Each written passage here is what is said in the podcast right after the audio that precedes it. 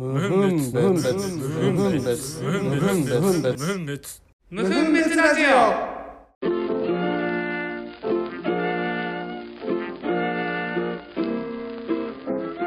さあ始まりました。無分別ラジオ。はい。えっ、と、だいぶ久しぶりになりましたね。まあ、どれぐらいぶりかわかんないけど。一月か、それ以上か、ぐらいだけど。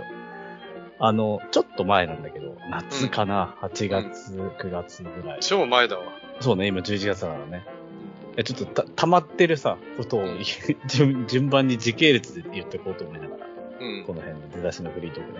うん。あの、大学時代の恩師の展示に行って、うん。まあ俺、恩師って言える存在ってそんなにいなくて、うん。なんか、うーん、なんだろうね。あんま大りなんか、ね、塚ぐらい？大塚ぐらい？大塚恩師じゃないよ。ああ、そう。マジで。大塚娘ね。。うん、大塚娘ね。あの、あんまりね、なんかね、あの、よくさ、人に恵まれるとか言うけどさ、うん。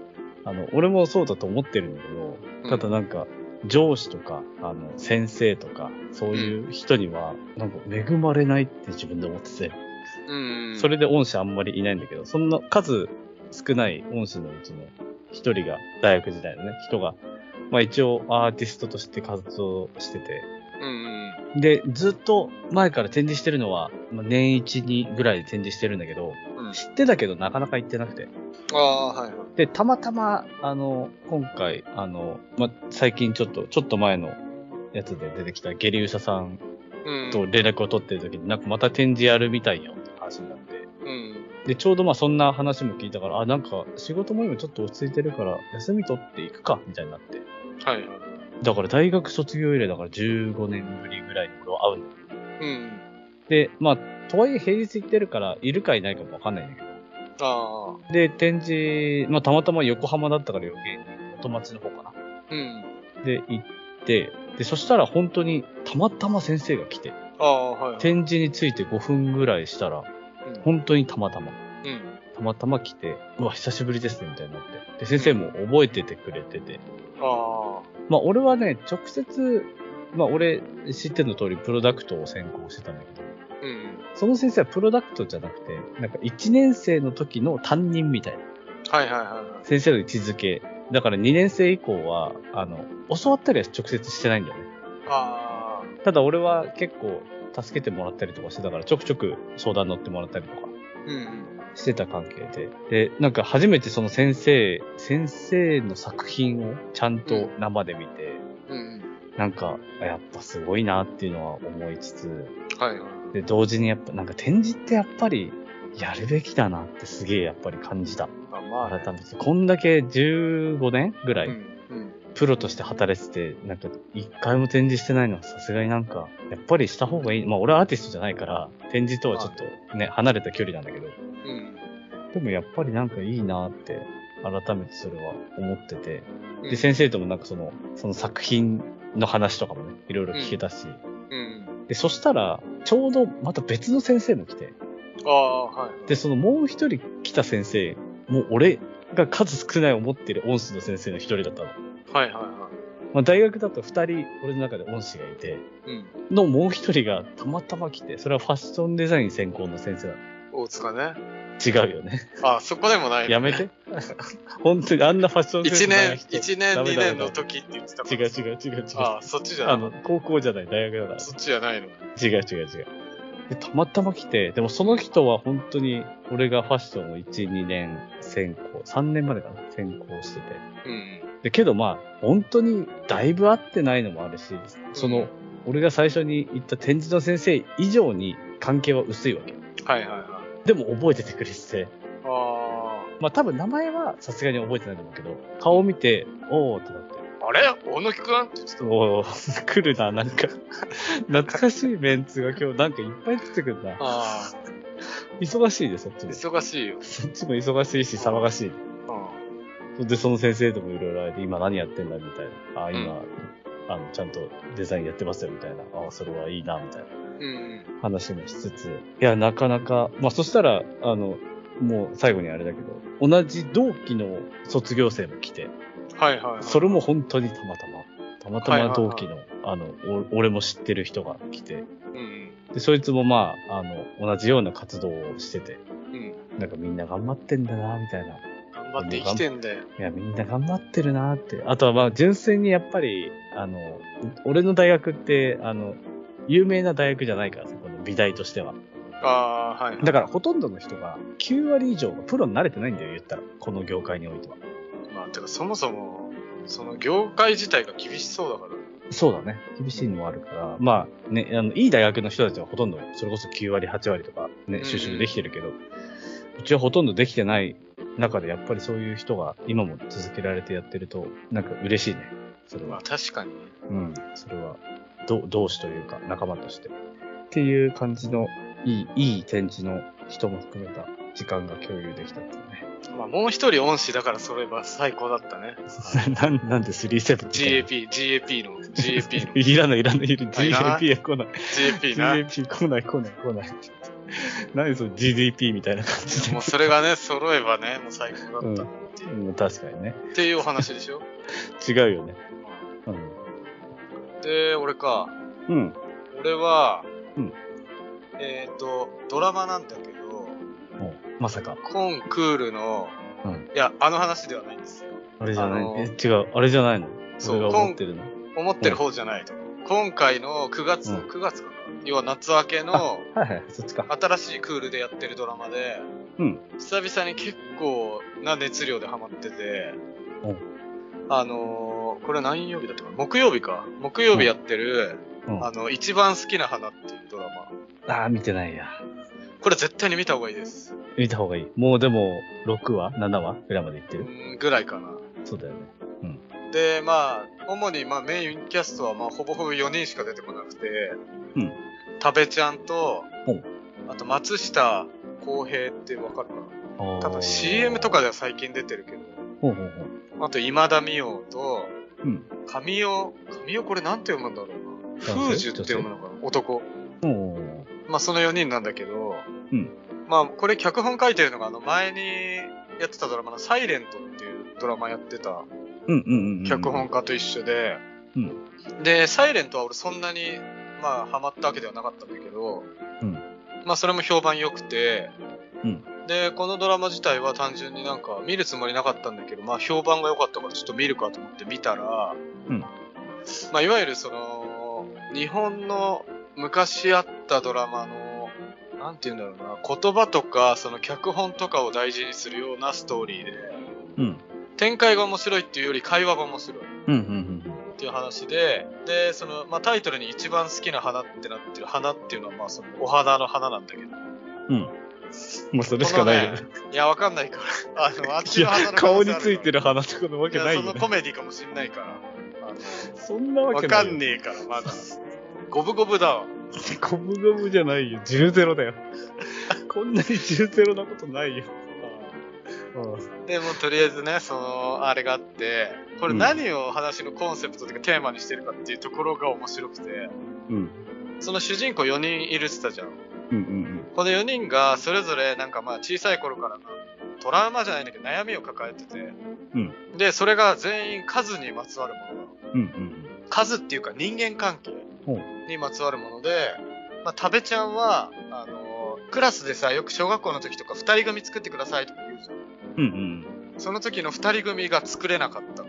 はいはいはい。わかるじゃん。そういう人いるじゃ。うんんうん。先生とやろっか、みたいなことだよね。あ、そうそうそう。うんで、その松下洸平は、うんえっと、基本的にもともとは天真爛漫的な性格だったの。男うん。うんうん天真爛漫な感じだったんだけど、授業参観終わった後の面談みたいな時にお母さん呼ばれて、うんその、何々君は落ち着きがなくてどうのこうのって言われたことによって、あ、これ褒められてると思ってたんだけど、注意されてたんだってことに気づいてからなんか人の顔色を伺って、当たり障りのない。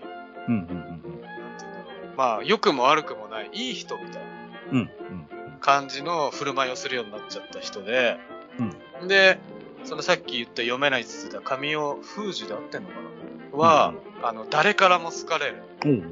から、うんグループとか作る時にも、まあ、なんだろう、周りに人がいっぱいいるって。うん。うん。けど、本当に仲いい人はいないって。ああ、そういうことか。うん。で、今田美桜は、うん可愛いじゃん。うん。から、あの、お母さんが女の子として、もう人形みたいな感じで育てたかったんだけど、うん自分はボーイッシュな遊びとか、男の子がやってるような遊びが好きだった。ああ、はい。みたいな感じで、まあ、要は人間関係上のこのトラブルというか、こう悩みみたいなのがあって、あでその4人がふとしたことで出会うんだけど、そっから、こうなんか、こういろんな物語が転がっていくわけよ。あ。うんうんなんだけど、こう、やっぱね、自分もどれかに当てはまったり、逆にこれに憧れてたりとかっていうさ、人間像みたいなのあるじゃん。うん。うん。そういうのがこういろんなとこで当てはまったり、はまらなかったりしながら、こうなんか、なんて言うんだろうな、そうだよなって思わされる。うーん。なんか人間関係の面白さみたいな。はいはい。え、その4人は、えっと、いくつぐらいの設定なの？社会人？うーん、社会人。大学生？社会人？社会人、完全に社会人。ああ、なるほどね。正直年齢って明かされてたっけど、年齢的な話はされてないあ、じと思う。ゃあ、でもほぼほぼみんななんか見た目通りぐらいな感じとか。そう、だから新卒とかではない。うんうんうん。20代後半から30代前半だと思うけど。ああ、なるほどね。っていう感じで、このなんかね、話が面白いんだよ。ああ、ちょっと見てみようかな。なんかキャスト見たら、あの、そういえばなんか CM やってたなって思いました。うん、なんか別にグッとくる、それこそこの人が好きみたいなのが特にいなかったから、うん。俺も見なかったんだけど、なんか全員が全員いいなっていう。うーん。なんか結構じゃリアルな話でもあるのか。うん、リアルでもあるんだけど、こんなに真正面から、うん。あんまり、ただ重くないんだよ、別に。うんうんうんうん。重かったらあんまりちょっとあれなんだけど。確かにそうだね。重くはないんだ。むしろライト。うーん。から、なんか、ちょっとすっとぼけた感じとかもあるから、なんか気軽に見れるっていうか。ああ、いいね、いいね。気軽に見れて、ちょっとなんかほっこりするというか、うんうんうん。あ、ほっこりするんだね。結構する。へえ。なんか、自分は自分でいいんだなじゃないけど、人間いろいろいるよなとか、そういう風に思わせてくる確かにね。純の場合はね、そうです社社会からの外れ者だからね。そうですよ。いていいんだって思った方がいいよ、でいいんだって思って見てるわ。一番好きなお花の方の花を。どっちだよ。っていうね。はい。じゃあ、行きますか、本編。はい。はい。無分別ラジオはい。では、今回は、えー、1年ぶりぐらいですかね。五問と後藤3パート1。はい、そうですね。はい第3回目ですね。五問と後藤第3回。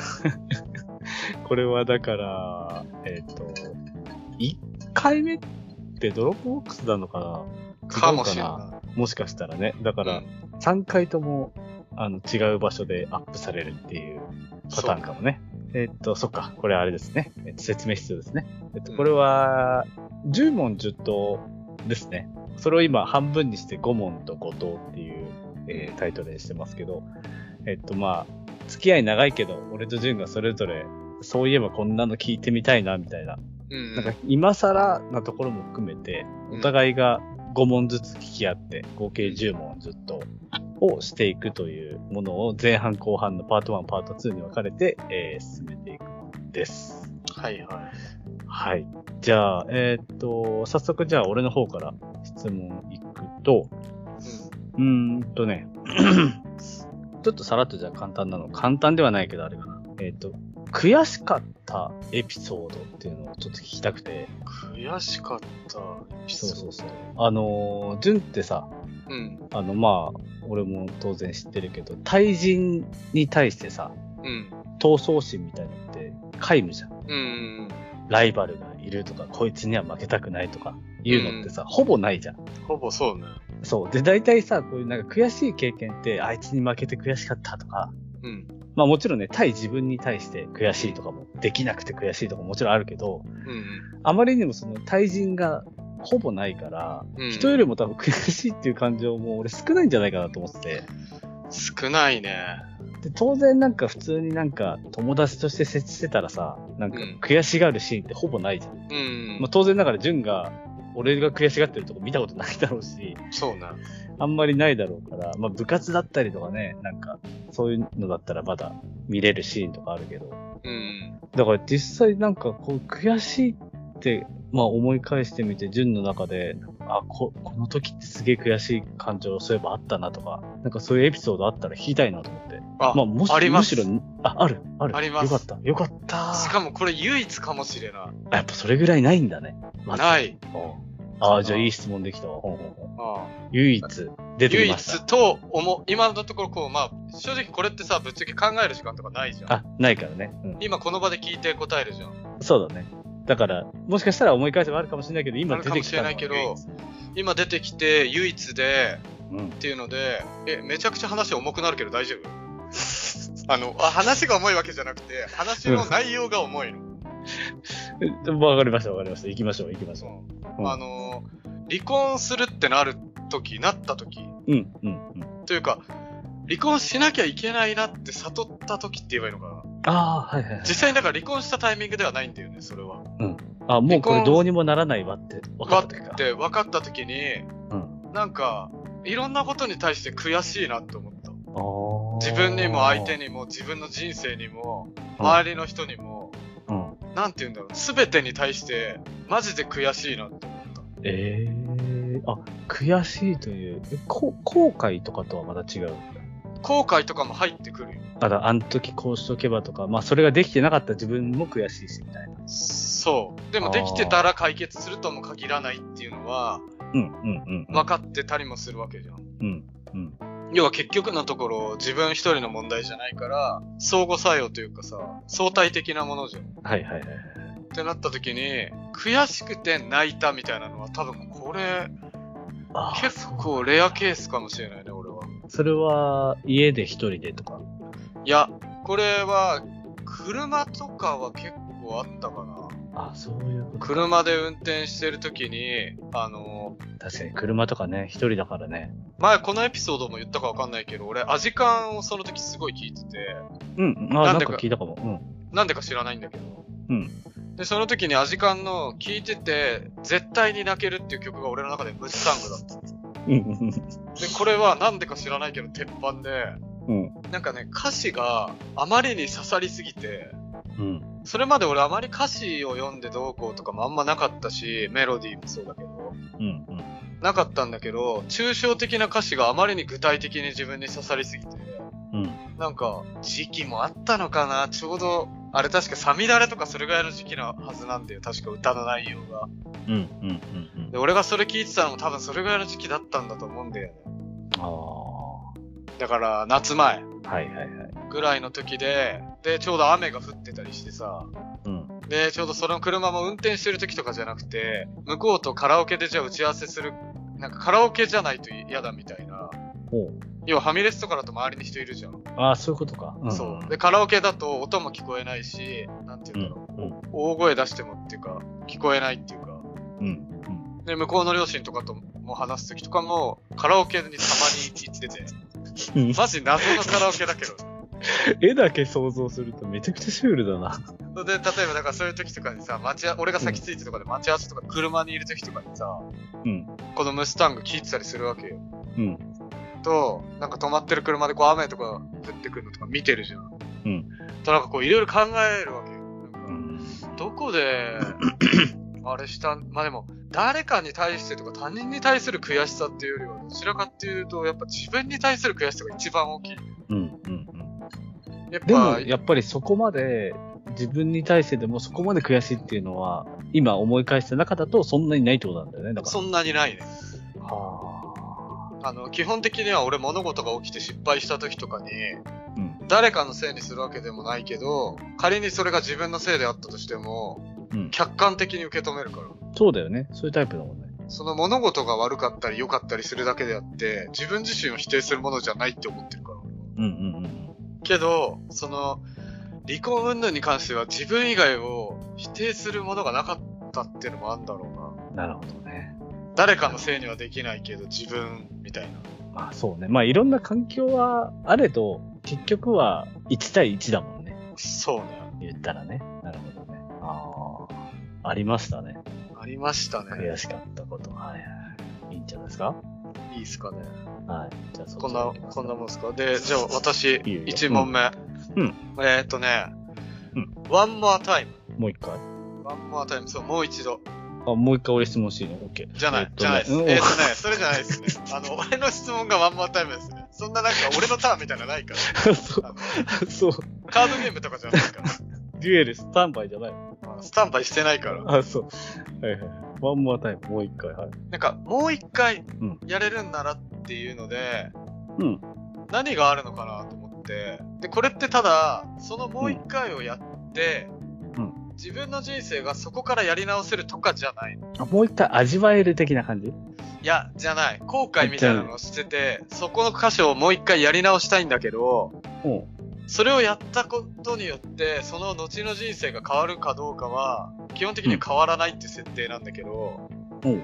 それでももう一回やり直したいなって思うところってあんのかなと思って。ああ、そういうことか。だからやり直したいっていう意味だったら結構あるじゃやん。なんて言うんだろう。うんうん。そこまで人生が変わるんならやり直したいってことはいっぱいあるじゃん。うんうんけどそうじゃなくて、その後には作用しないと思うけど、いや、ここはなんか、な、自分的に納得がいってないというか、自分、うんなん、なんてそういう、とにかくうん。もう一回ああ、なるほどね。なるほどね。あやってみたいとか、やっときたかったとか、なんかそういうニュアンスなのあ。ああ、それでいくとね、あの、基本的に、うんあの、やり直したいは俺多分、ほぼないんだよね。ないでしょ。なんかその辺は、そう話しててそういうイメージだから。ない。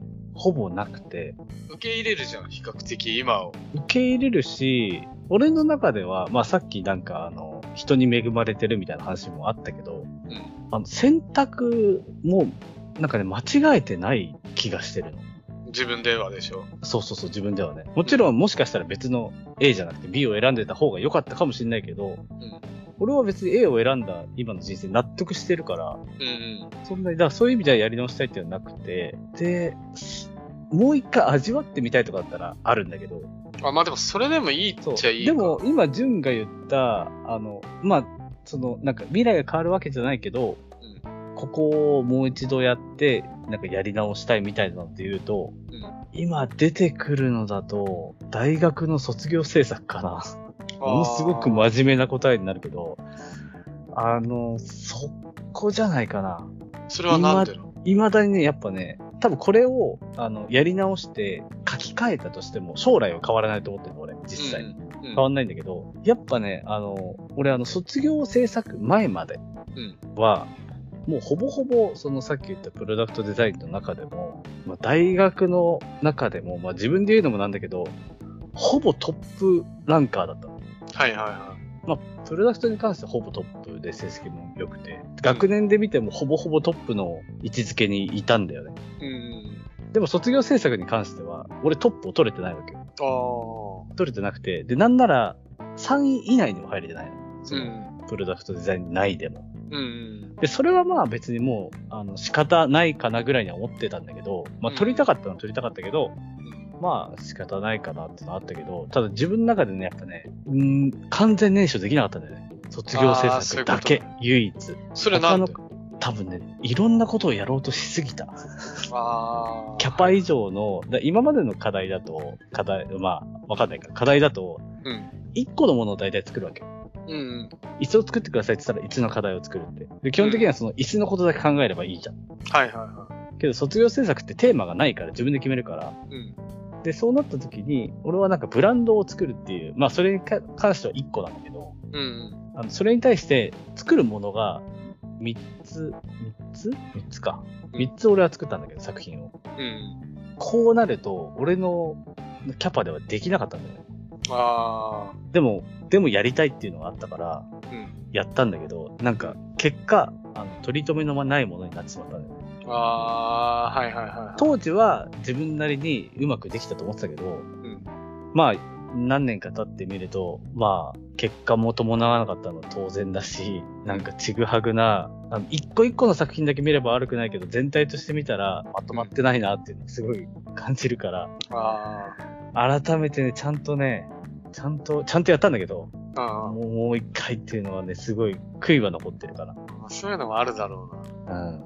確かに今の話聞いてても、性格的にしかもそういうの向いてなそうだしね。うん、そうかかもしれない。トータルコーディネートタイプじゃないじゃん。なのかな？わかんない。俺はそう思うよ。なんか、うんうんうん。全部をまんべんなく回すっていうよりは、一点集中型みたいなイメーあ、ジだから。そうかもね、そうかもね。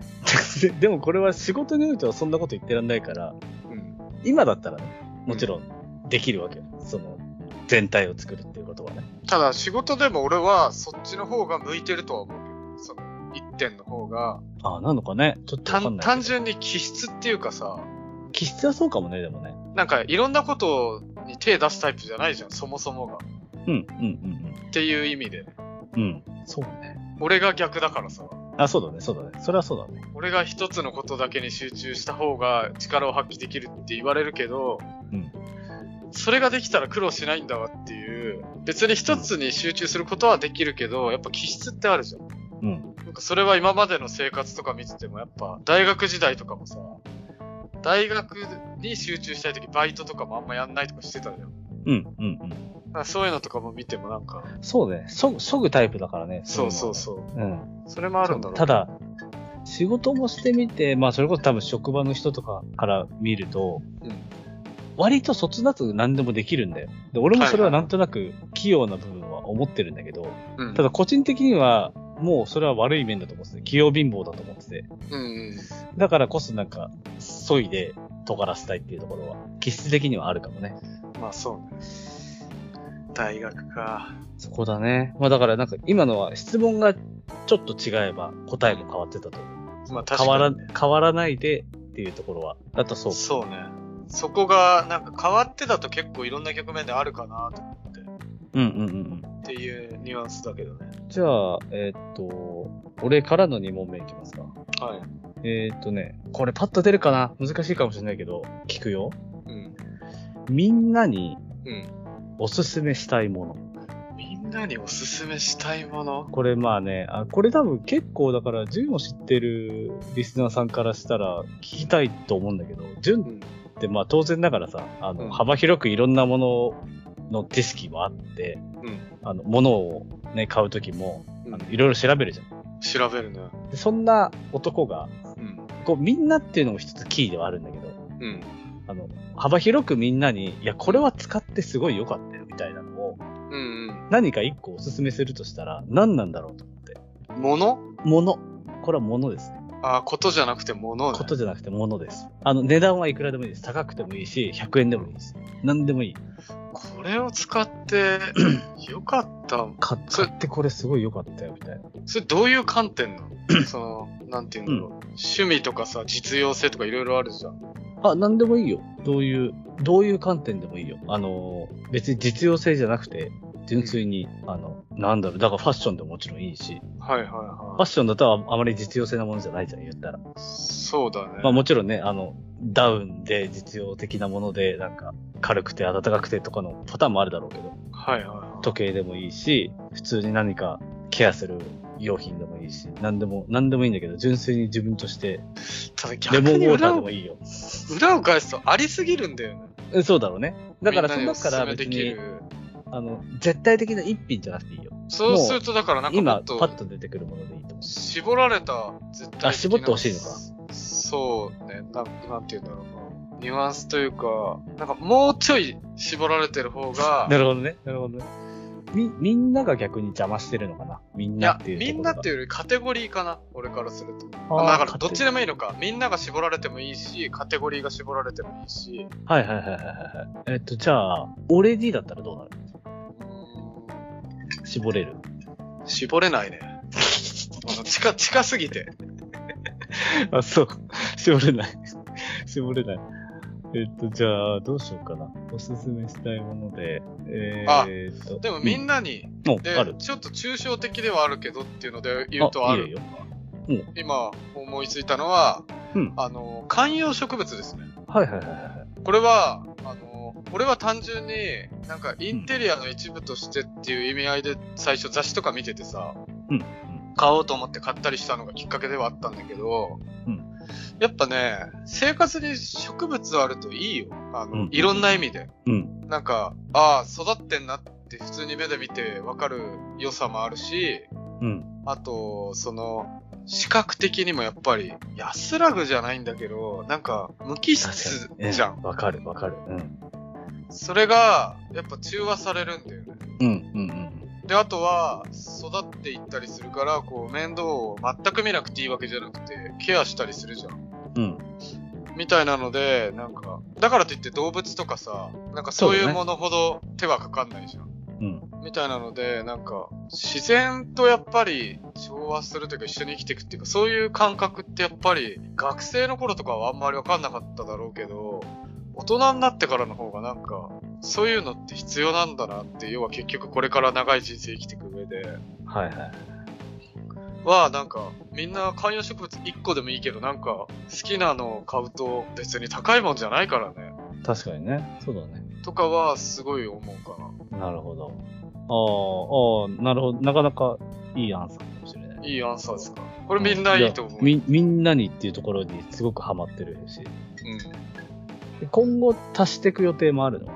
もう今でも現時点で結果的に1、2、3、4、今5個あるからね。はいはいはい。大物はでもないよね。大物はないね。そうだよね。大物までは別に手出す気は。いや、正直この後はわかんないけど、はいはい。なんか結局今、海で流木拾ってきたりとかさ、玄関にあるもんね。そう。今流木5、6個あるから、あ、他にもあんの？でかいのもあるから、はいはい。あと増加とかも俺飾ってるから、あ、増加あったね、確かに。増加も結構おすすめ。あの、偽物だけど、うん。やっぱなんかそういうものは、増加の方がメンテナンスいらないからみんなにおすすめなのかな。まあでも要はそういう自然系のものうんうん。流木はいいの進めなくて。流木はちょっとハードル上がるから。確かに。いや、流木かっこいいよね。俺もすごい好き。あの、うん入手するタイミングは俺にはないけど。一番でかい流木家持って帰るときとか、それ何すんのって言われたからね。本当だよね。あれはアートだよね。流木って俺すごく、うん、思でもこれで買うと高いし、う。そう。本当そうだよね。あと、前、友達来た時に言われたんだけど、うんその、流木興味があるって言ってたやつで、そいつも流木持って帰ったりしてる人だったの。要は海一緒に行ってる人とかで。うん。なんか、うちに置いてある流木と全然違うんだけどって言われたの。で、見せてもらったの。うん。は、何これゴミじゃんってなって。で、あの、言った時に、あ、うん流木ですらセンス問われんだなって思って。いや、絶対そうでしょ。え、じゃあその人は、本当の流木なの？言ったあ、ら。違う。だから、俺と同じよ状況は、海で拾った流木いやもちろんねもちろんそうだけど、本当にただ流れてきた木みたいな見え方してるってことでしょ言ったら。でもその人はその人なりに選んで持って帰ってくる。あ選んでんだ。から、え、なんでそんな色になるのとか、なんでそんな造形してんのとかって言うけど、いやいや、それを探してるし、うんそれの色に近づけてんだよって。だうん。面白い。からファッションに近いよね、インテリアのやっぱり、流木。いや、なんかセンスが問われるのはわかるけど、でも流木を持って帰って家に飾る人でセンスない人いるんだっていうのが驚いた。まあ確かに。そそこまでする人って、もうある程度センスありそうじゃん。まあね。うん。ゴミじゃんってすげえ、すげえ見てみたいよ。いやゴミじゃんって言ったよ。2本もあったけど。うん。2個ともゴミだったから。せめて1個は。せめてね。じゃあいいですね。ねいいですね。うん。うん。じゃあ、えっと、順の方は、今日最後の方だね。最後の方は、あと1問ずつですね。えっとね、これは、あ、でもあるだろうな。あの、今だから言えることってあんの？おー、今だから言えること、あんのかな？なんかそれが、普段要はいろんな話とかしてるじゃん。それ順にってことだよね、言ったらね。一旦はまあ一旦はそうだね。そうだよね。うん。今だから言えること。まあだからそれってさ、ニュアンスがいろいろあるじゃん。あの、本当の意味での、あの時は言えなかったけど、今なら言えるってこともあるだろうし、ああの、別に言うタイミングがなかったから、あの、いあの時言わなかったけど、まあ今改めてこうやって聞かれたら、うん。まあこれはこう思ってたからこうだった。とかっていうケースもあるじゃん。うんうんうん。別に言いづらかったわけじゃないんだけど、たまたま言うタイミングがなかったとか、言う必要特にないなと思ったから言わなかったとか、あー。なんかそういう、だから、そういうの全部ひっくるめて、あ今だから言えること。なんだろうね。あの、まずね、前提として、当時は言えなかったみたいな、うん今言った前者かな？の方向に関しては多分ないから。はいはいは多分、多分その時言ってる。い。うんうん。基本的には言ってるかな。何事に対しても。だから、あんまりなんか、偽善的なことも言ってないと思うんだよね、俺、純に対して。まあそうだろう。割と、その時思ったことを多分素直に言ってるから。言ってもしょうがないタイプだしね。俺が、その偽善的に言っても、そうそうそう。なんかそれで寄り添われてるって思うタイプとかじゃないから。うん。だから、そうね。だから、そっちは、うん、記憶の中では多分ないし、多分、うん、実際もなかっただろうな。で、そうじゃない方向で、まあ言わなくても的な方向だよね。まあちなみに俺がでもこれを思いついたというか考えたこうヒント的なことじゃないけど、うん。こう言うと、具体的な俺はシチュエーションがあって、うんうんあの、例えば、あのうんなんだろうな、いろんな局面で俺が変なこと、変なことというか、ぶっ飛んだことをするとき俺の方が多いわけじゃん。うん。うんうんに、それに対して思ってることとかないのかなって思うときは多々あるわけ。例えば、うんそのもっと具体的に言うと、俺がじゃあ香りと付き合ってたときに、うんえっと、なんだろうな、えっと、じゃあ青学の人と浮気してどうのこうのってなったときに、うんの俺を乗せていくってなったときとかに、うん本当はどう思ってたんだろうなとか、ああ。要はそういうところから俺はこの発想が出てきた。なんか、あそうだよな、俺これ以外にも、他にも、なんだろう、いろいろあるじゃん。ぶっ飛んでる系。うんうんうんの時に、まあ別に思ってることは言うんだろうけど、うん。なんかまあ別にこれはこの場面で言わなくてもいいかなって思う確からに言っててないことあるかもね。ことは結構あるんだろうなって思ったから、でもあんまりなんかね、多分ないと思う。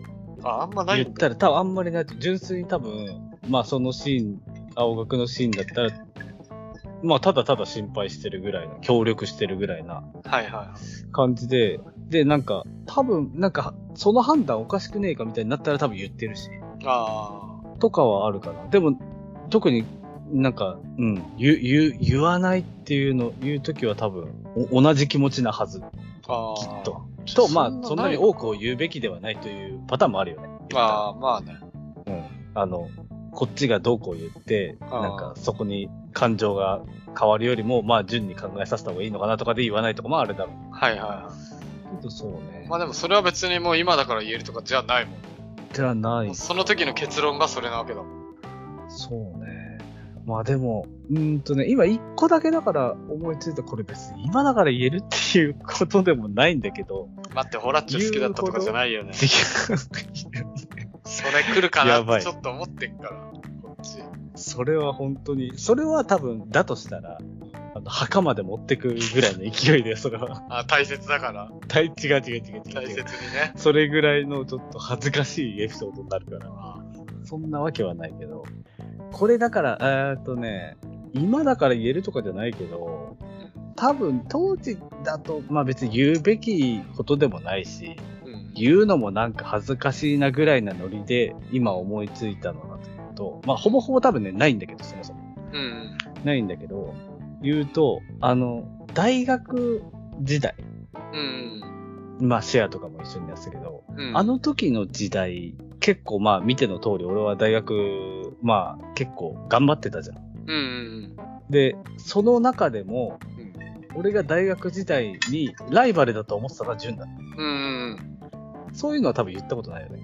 それだけはなんか聞いた、そのニュアンスは聞いた記憶あるけど。あ、そう、言ってんだ。直直接的なのはでも聞いてないから、そのライバルと思ってる言ってないと思うそうとかは聞いたことないかも。そう。なんかやっぱね、あの時は、あの、全然違うじゃん。やってることも違うし、うん。あの、交わることもが大学も違うからさ、うん。一切交わらないけど、順に、あの、負けないようにしなきゃみたいなのは多分あったから、あの時は。あーなんか、あの話の時に聞いた、あの、俺が社会人になった時に、うんあの、前は社長になりたいって言ってたけど。そういうのがなくなった時に、はいはいみたいな話の時にそれを聞いた、そ、そのニュアンスじゃないけど、なんか似たようなのは聞いた記憶は。あの時はそうね、言ったけど、でもライバルとしてみたいなのないかな、うん話は。多分社会人になってからはもう、それはない。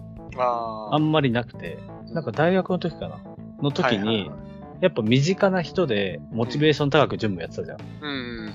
から、身近な人で、なんか、身近な人ぐらいは、誰よりも頑張らなきゃって思ってたから。はいはいはい。だからそれが俺の中では、まあもちろん大学の人にも身近な人で頑張ってる人いたけど、うん。けどやっぱり、まあ純の方がね、あの、プライベートも見れてるから、うん。から、負けらんないなとか、なんか勝手に思ってた気がするかな。あでも働いてからはもっと、もうお互い、より全然違う方に行ったから。まあね。うん。それは、とまあね、純も多分いろいろ現実を見て、こうじゃないなって思うのもあって。そうね。生き方を根本からね。そうそうそうそうそう。だからね。そこはだから、ね、前も話したけど、ちょっと悲しかった部分はあったけど。ああ、そ、それか聞いたその時はね。そうかもしれない、そうかもしれない。それを、その時はね、うん、ちょっとなんか、あの、うん、お互いなんか、上り詰めるではないけど、モチベーション高くみたいな仕事に関してっていう気持ちだったから、残念だなと思いながら。でもまあ、生き方だからね、仕事は。まあしかも、ら決して俺はいろんな人に言って、モチベーション低いねって言われることは一切ないんだけど。悲しいかな俺一度も言われたことないよ。ないんだ。全くないね。むしろ高すぎて疲れないのって言われる。そな、な、でもそれ私生活に関してじゃないあの、生き方に関してでしょ。いや、すべての仕事柄に対するモチベーションが、たな俺は高いと思ってない。俺の平均水準が高いんだよ、多分すでに。ああ。から、疲れないのって言われる。うんうんうん。疲れるよっていう。そうね。それはでもそうね。それは、うん。い生き方においてはそうだね。特に俺はそう思うか思うけど。まあでもそでもそれか。なうん。まあでも、多分、掘り返してもほぼないんじゃないかな。今のもでも別になんか、言う、なんか、うん。答えになってるのかわかんないけどね。まあでも聞いたことないっていう意味で言うと、まあそうかもね今でこそなんじゃない、直接的にっていうのは。うんいいですか？じゃあ。いいですね。じゃあ、えっと、今回のパート1のラスト。これからの3問目うんですね。えー、これだからちょっと、1問目ともしかしたらアンサーにいるのかもしれないけど、まあ、似ないでくれると俺は嬉しいんだけど、うん。人生の転機っていうのを聞きたくて、人生の転機ね。うん。えっと、何でもよくて、まあ、うん転機ってさ、そもそもさ、環境が変わることが転機とも捉える。うんうん。中学生から高校生になりましたとか、社会人になりました、結婚しました。うんっていうのはもう、あの、必然的に訪れる転機もあれば、うん。気持ち的な転機もある。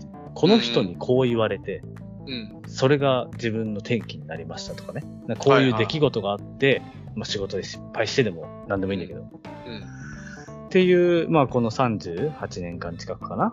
うん。のを振り返ってみて、その転機がいつどのタイミングであって、そこからどう変わったかっていう話をちょっと聞いてみたいな。あまりにもさ、変わらない人だから、確かにね転機、。転機とかって、まあ、あの、もしかしたら俺から見たらそんな小さい転機かもしれないけど、人の中で大きければ、それはいいなと。まあ、とりあえず最初の話と似ないっていう分で言うと、やっぱりその離婚してっていうのはやっぱでかいわけよ。うん、そうだよね。うん。なんだけど、まあそれは一応一旦置いといたとするならば、はいはいはい。まあ、今頭で考えうる一番大きかった転機は、うん趣味をいろいろ始めたタイミングかああ、はいはい。な。は、俺の中ではかなり大きい転機だった。その、同時期のタイミングで始めた趣味が、うんと、三つかな、うんあるんだけど、うんまあでも、ドラム、はいはい。あとサーフィン、サーフィン。ボルダリング、ああ、全部今、基盤となってる。基盤となってる。その三つは、未だに継続してる趣味だし、サッカーはもうちょい前なのか。サッカーとサッカーか、あとランニングとかその写真とかいろいろあるけど、その辺は同時期ではないんだよね。そっか、もうちょい前、前だね。前っていうかばらけてる。うんうん同時に始めたのはその3つなの。うん。あ、そっか、同時なんだね。で、このまあ同時に始めた理由も結局離婚が絡んでるんだけど、うん。離婚が絡んでるんだけど、この趣味を始めた、その離婚してから1年間まだ何もしないでぼーっとしてて、そっからなんかやっぱ生きてるんだったらなんか始めようって思って始めた時に、うん。いろんな人に声かけたり自分でやりたいって思ってたのとかで始めたのがその3つだった。うん。うん。うん。だからそれ以外にも前からあった趣味はいろいろあるけど、そこで始めたのはその3つで、うん。で、言ってしまえばさ、その前に始めてた趣味っていうのは、こう、なんとなく自分のライフスタイルとか自分の価値観の変化とかで、自然と始めた趣味なわけよ。確かに、そうだね。けど、今言ったその3つは意図的に始めてんの。そうだね。そうなるね。っていう趣味で始めた時に、なんか、正直ジャンルもバラバラじゃん。バラバラ。ボルダリングは山、サーフィンは海、ドラムは家、てか室内。うんで、ジャンルも違うじゃん。そうだね。で、始めた時に、で、まあ、それこそ今となってはじゃないけど、なんか、世界は広いんだなって思うわけよ。うんうんなんか自分がやってきたことをやれることとかっていうのって、まあ、あくまでも今の現時点での自分であって、なんかその枠内で諦めちゃってるんだよね、多分みんな。うん。うんうん。無意識に。うんうん。けど、よく言うじゃん、始めるのにタイミングなんか必要ないって、始めた時がもうやり時だじゃないけど。うんうん。思った時にやり始めたらそれが最短だみたいなの言うじゃん。うんうん。けど、それは確かに間違ってなくて。うん。なんか、やっぱ、もっと早く始めてればなとかいろいろ思うこともあるけど、その始めたこと、趣味とかからこう吸収される情報っていうのは、やっぱり全然質が違うんだよね。確かにね、そうね。それは質が違うっていうのは本当あると思う。まあ、やっぱりさ、そのコミュニティも違うじゃん。うん。でサーフィンのコミュニティ、ボルダリングのコミュニティ、ドラムのコミュニティって、それも全部違う。で、その世界が分かってくることによって、自分がこの世界を知覚するアンテナみたいなのも変わってくるじゃん。うん。例えば俺ドラムなんかはそれすごい大きいなと思ってて、うん。音楽聴くときのやっぱ聴き方とかさ、うん。あ、ここでこの多分四分音符でこれ入れてくんだとか、うん。こんな音符も読めなかった俺がっていう。確かに。とかそうそういうのはやっぱなんか物事の感じ方とかが、ドラムは確かに特にね、あの、離れてる時でも、なんか、感じるものあるもんね。そうそうそう。音音楽さえ聴けばね。そう。確かに。そういうね、それそれって別にその、1年経った時になんか別に誰に言われたとかじゃなくて、なんかふとなんか始めなきゃみたいなので、っていうかもう、なんて言うんだろう。終わっちゃうって思った。何もしなかったら、自分が。ああ、なるほどね。で、本当にだから、やる気があって始めたというよりは、やらなければっていう。うん、っていうか、正確には、生きてるんだったら、なんかやろうって思った。言ってましたよね。へんてこな名言。生きてるんだったらなんかやろう。いや、そう。これ使っていいよ、みんな。いい明日から、いや、明日休みだから、明後日から使っていいよ。使ってください。生きてるんだったら生きてるんだったららなんかやろうっつって。うん。だって、それこそあの、三浦淳とかも言ってるんだけどさ、うん。生きてるのは暇つぶしだみたいなこと言ってるわけよ。うんうんうん俺もまさにそうだなって思うけど、うん。うん。もうだって死ねないんだったら生きてるしかないんだったら、なんか、うん悩んでたり、ネガティブな方向に物事捉えるより、やりたいことやったり、ポジティブなこと考えてもよくないみたいな。うんうんうん。それを行動にただ移したみたいな、それだけなんだけど。はいはい。ただやっぱね、やってみると世界は広かったって思わされるわけよ。じゃあ本当それは、やってよかったってことだよね。感覚の転機って感じだね、だから。うんうんうん。ああ、そこなんだね。なるほどね。いいんじゃないですか。そうっすね。うん。じゃあ、えー、っと、パート1はこんな感じで合計の5問ですね。でそうっすね。次回が、順から俺へ3問。ルカさんが2問ですね。はいはい。はい。じゃあ、お疲れっした。お疲れした。はい。